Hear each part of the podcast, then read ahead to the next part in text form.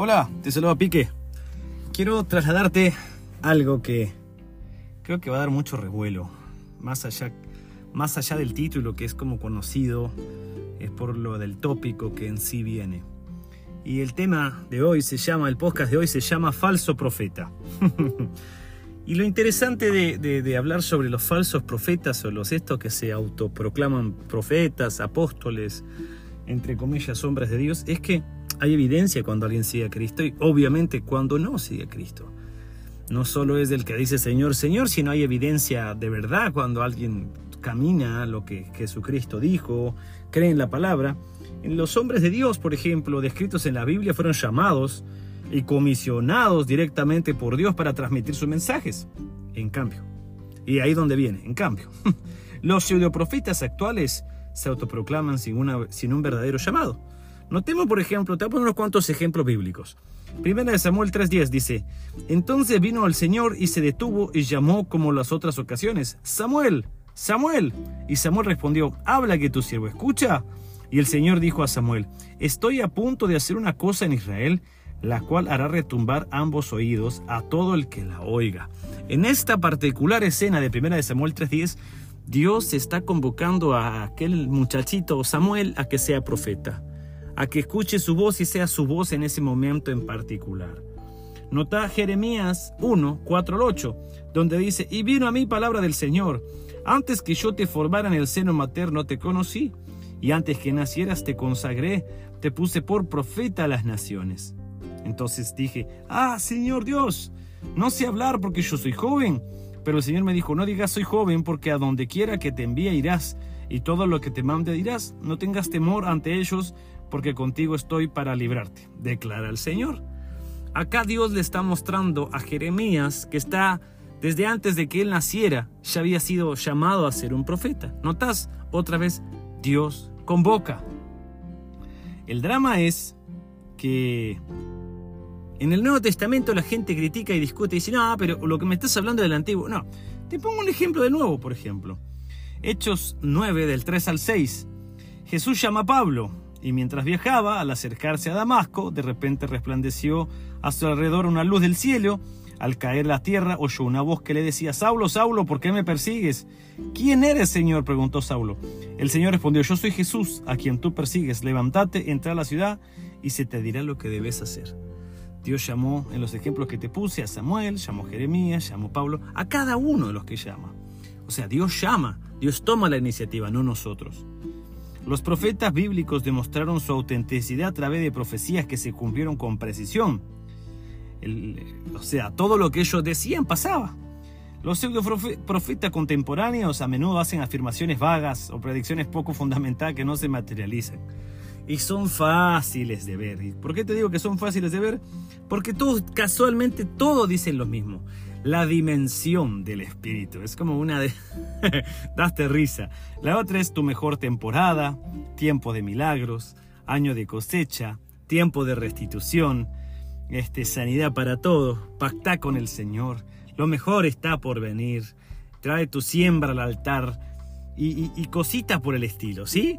Bueno, lo que Dios decía a través de los hombres que Él sí llamó, no los que se llaman solitos, los que Él sí llamó, lo que él hablaba, o sea, lo que cada hombre de Dios, comisionado por Dios, llamado por Dios, hablaba, sucedía.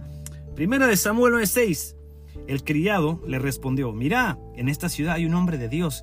Aquí está Saúl con su criado, buscando unas asnas, unas burras que se le habían perdido. Y entonces, buscando los, los burros, eh, eh, no sé quién fue más burro, si los burros porque se perdieron o estos burros por no encontrar los burros. El asunto fue que mientras lo buscaban se, se angustiaron porque ya llevaban varios días y el criado le dice, mirá, en este lugar hay un profeta que se llama Samuel, dice, y el criado le respondió, mirá, en esta ciudad hay un hombre de Dios, el cual es tenido en alta estima.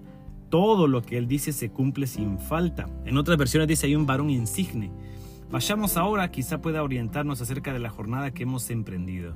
¿Notas el respeto que le tenían al profeta? ¿Por qué? ¿Porque cobraba cuando viajaba? ¿Porque era famoso? ¿Porque era popular? No, sino lo que está haciendo literalmente es que este hombre era reconocido que hablaba a través del Señor y Dios hablaba a través de él. Entonces, interesante. Nota lo que dice Jonás 3 del 1 al 10. La palabra del Señor vino por segunda vez a Jonás y le dijo, Levantate, ve a Nínive, la gran ciudad, y proclama en ella el mensaje que yo te diré. Y Jonás se levantó y fue a Nínive conforme a la palabra del Señor. Nínive era una ciudad muy grande, de un recorrido de tres días. Entonces Jonás comenzó a recorrer la ciudad, camino, caminó de día y proclamaba, Dentro de cuarenta días Nínive será arrasada. Entonces los habitantes de Nínive creyeron en Dios y proclamaron ayuno y se vistieron de silicio, desde el mayor hasta el menor de ellos. Cuando llegó la noticia, el rey de Nínive se levantó de su trono, se despojó de su manto, se cubrió de silicio y se, y se sentó sobre ceniza y mandó a proclamar y anunciar a Nínive por decreto del rey y de sus grandes. Ni hambre, ni hombre, ni animal, ni buey, ni oveja prueben cosa alguna. No dejen que pasten o beban agua. Cúbranse de silicio, hombres y animales, y clamen a Dios con fuerza, y vuélvanse cada uno de su mal camino y de la violencia que hay en sus manos. ¿Quién sabe? Quizás Dios se vuelva, se arrepienta y aparte el ardor de su ira y no perezcamos. Cuando Dios vio sus acciones que se habían apartado de su mal camino, entonces se arrepintió del mal que había dicho que les haría y no lo hizo. Jonás está aquí en este caso llevando la palabra del Señor, está en este caso anunciando algo que Dios lo mandó a anunciar. ¿Y qué sucede? Pasa lo que Dios dijo que iba a pasar. Sencillo, ¿no? O sea, es fácil de reconocer un profeta de Dios porque lo que decía de parte de Dios pasaba. Entonces, nota, Primera de Reyes 17.1. Elías, el tisbita. Elías es como, no sé, el, campeón. Elías era el uno. Elías, el tisbita, que era de los moradores de Galaad, dijo a Acab, vive el Señor Dios de Israel delante de quien estoy, que ciertamente no habrá rocío ni lluvia en estos años, sino por la palabra de mi boca. Nota lo que sucedió. Después de muchos días, o estamos hablando en Primera de Reyes 18.1, vino palabra del Señor en el tercer año diciéndole, ve, muéstrate Acab y enviaré lluvia sobre la superficie de la tierra. Después de muchos días, en el tercer año habían pasado tres años que no llovía. ¿Vos te das cuenta lo que dijo Elías? Obviamente Dios por medio de Elías sucedió, pero tenía que ver con lo que Dios habló. Pasaron tres años y medio de la palabra que Elías trajo, palabra dada por Dios. Los profetas de Dios lo que anuncian se cumple. Lo demás son cortados en serie. Mira lo que dice si seguimos analizando de esta forma. Da la casualidad que los profetas siempre traen mensajes coherentes con las escrituras. Los profetas de la Biblia transmitían mensajes, enseñanzas y principios bíblicos. Los estos chantas actuales pueden ofrecer enseñanzas contradictorias que no se alineen con el mensaje global de la escritura. Dicen lo mismo, todos dicen lo mismo. Da la casualidad que ninguno confronta el pecado. Ninguno le dice a la gente que si sigue pecando va al infierno. Todos es, le soban la espalda al pecador y le ofrecen un plan maravilloso al pecador. Qué terrible, ¿no? Pero nota, vamos a, vamos a ver esto, cómo los profetas de Dios, los hombres de Dios, daban algo que tenía soporte bíblico y que iba acorde a las escrituras. Es que no puedes decir nada que esté fuera. Cuando se acerque uno de estos chanta, profeta, entre comillas, y te diga, tengo una palabra de Dios, decirle, no. Obviamente poco le ponen resistencia porque la mayoría quiere que le dulcen el oído. La mayoría dicen, ay, qué rico, este me dijo lo que quería oír. Hechos 2.16 dice, sino que esto fue lo dicho por medio del profeta Joel, y sucederán los últimos días, dice Dios, que derramaré de mi espíritu sobre toda carne y sus hijos. Profetizarán, sus jóvenes verán visiones y sus ancianos soñarán sueños, y aún sobre mis siervos y sobre mis siervas derramaré de mi espíritu en esos días. Y profetizarán y mostraré prodigios arriba en el cielo y señales abajo en la tierra, sangre y fuego y columna de, de humo. Acá está hablando Pedro la escritura cuando fue lleno del Espíritu Santo. Valdría la pena aquellos que entre comillas piensan que un tal bautismo del Espíritu es hablar disparates, temblar como loco, caerse al suelo y hacer cosas que nunca no están descritas en la palabra. La Biblia enseña que una vez que este hombre fue lleno de la palabra, perdón, que fue lleno del Espíritu Santo, empezó a hablar la palabra. Esto precisamente que acabo de leer es lo que sucede inmediatamente él es lleno. Habla la palabra. Pero cuando él habla, Dice, esto es lo descrito por el profeta Joel. Y si te vas a Joel 2.28, dice, y sucedió que después de esto derramaré mi espíritu sobre toda carne. Repite, en este caso Pedro, lo que está ahí.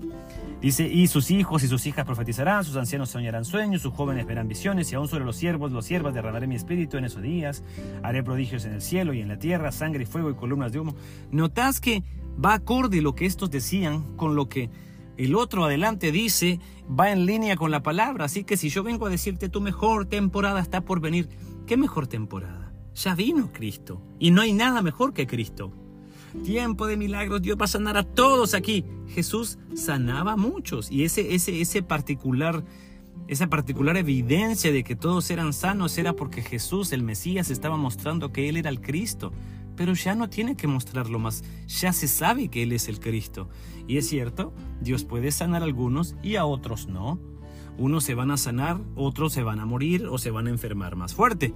¿Por qué pararme y mentirle abiertamente, Dios va a sanar todo y tarará? Falso profeta, fácil de detectar, bien sencillito. Nota lo que dice Lucas 4:18. El Espíritu del Señor, aquí está Jesús dentro de la sinagoga, está sobre mí porque me ha ungido para anunciar el Evangelio a los pobres, me ha enviado a la recuperación, para proclamar la libertad a los cautivos y la recuperación de la vista a los ciegos, para poner en libertad a los oprimidos, para proclamar el año favorable del Señor. Jesús diciendo esto, leyendo el texto que está en Isaías 6.1, donde dice exactamente, el Espíritu del Señor está sobre mí porque me ha ungido el Señor, y repite lo mismo. ¿Quién repite lo mismo? Jesús. Está dando una enseñanza que literalmente se estaba cumpliendo delante de los ojos de estos hombres. ¿Notas lo que sucede con los hombres de Dios? Si van a hablar algo, sea el pastor, sea alguien más, tiene que ir acorde a la palabra, no solo que esté en la Biblia escrito, sino tiene que llevar coherencia con lo que la Biblia dice. Y entonces, algunos pseudoprofetas modernos pueden utilizar sus supuestas habilidades proféticas para obtener beneficio económico o el poder de hacer algo con las personas al manipularlas. Y lo que contrasta con la humildad y el desinterés de los profetas bíblicos. Como es que los de ahora todos tienen, son así como, no sé, insisto, cortaditos en serie, de casualidad. Todo se sella todo se pacta, todo se respalda, se ve el nivel de tu fe por la plata que te hacen sacar luego que manipulan. Tipo Disney. Después de que vas a una atracción turística y te mueven las emociones y te enamoran, te venden souvenirs, o sea, te sacan la guita, te sacan la plata. Así que la misma historia. Ya que te emocionaron con un discurso que le dice al pecador que puede seguir pecando, pero que hay un plan maravilloso para su vida, le largan esa parte. Mira que son, son pícaro esto, ¿eh? Después, Mateo, mira, mira esta parte, Mateo 22, 37. Jerusalén, Jerusalén, hablando Jesús, la que mata a los profetas y apedrea a los que son enviados a ella. ¿Cuántas veces quise juntar a tus hijos como la gallina junta su pollito debajo de sus alas y no quisiste? Da la casualidad que los profetas de ese tipo siempre son así, bien vestidos, agenda llena, multitudes. En cambio, los profetas bíblicos sus vidas eran ejemplares, enfrentaban pruebas, persecuciones por causa de su fe. Los estos pseudoprofetas contemporáneos pueden crecer, o perdón, pueden carecer de esa integridad y dedicación, pudiendo estar en comportamientos cuestionables. Pero no tal detalle este, Jerusalén que mata a los profetas. Los profetas de Dios terminaban mal aquí en esta tierra, su recompensa estaba en los cielos. Hechos 7:57 dice, entonces ellos gritaron a una voz y tapándole los oídos se lanzaron, se lanzaron a una contra él. Echándolo fuera de la ciudad comenzaron a apedrearlo. Y los testigos pusieron sus manos a los pies de un joven llamado Saulo y mientras lo apedreaban, Esteban invocaba el nombre de invocaba al Señor y decía, Señor Jesús, recibe mi espíritu. Cayendo de rodillas, clamó en voz alta, Señor, no le tomes en cuenta estos pecados. Habiendo dicho esto, durmió. Así terminó el hombre de Dios Esteban apedreado porque lo que le decía la gente no le gustaba. En cambio, los hombres de Dios de hoy, entre comillas, hombres de Dios, alabados, admirados, agenda, dinero. Nota esta parte, Mateo 14, 9. Y aunque el rey se entristeció a causa de sus juramentos y de sus invitados, ordenó que se le, le dieran y mandó a decapitar a Juan a la cárcel. Trajeron su cabeza en una bandeja y se la dieron a la muchacha y ella se la llevó a su madre. Los discípulos de Juan llegaron y recogieron el cuerpo y lo sepultaron.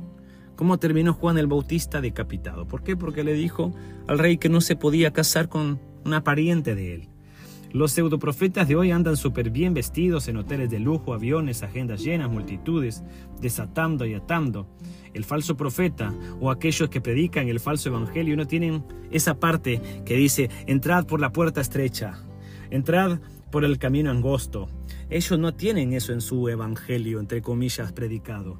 Tampoco tienen nada ofensivo al hombre natural. Siempre son esas frases, eh, Dios tiene un plan maravilloso. Si seguís pecando, no hay plan maravilloso, hay un infierno ardiente.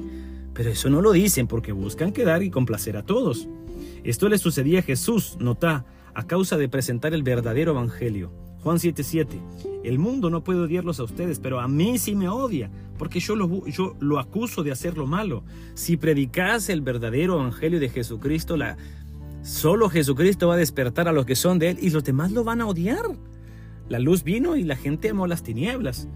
Entonces, nota Mateo 12:14. Entonces los fariseos convocaron una reunión para tramar cómo matar a Jesús. El mensaje de Cristo causaba ese estupor en la gente, ese dolor que buscaban matarlo. Al oír el Evangelio, ¿te acuerdas de este que acabamos de escuchar que lo apedrearon?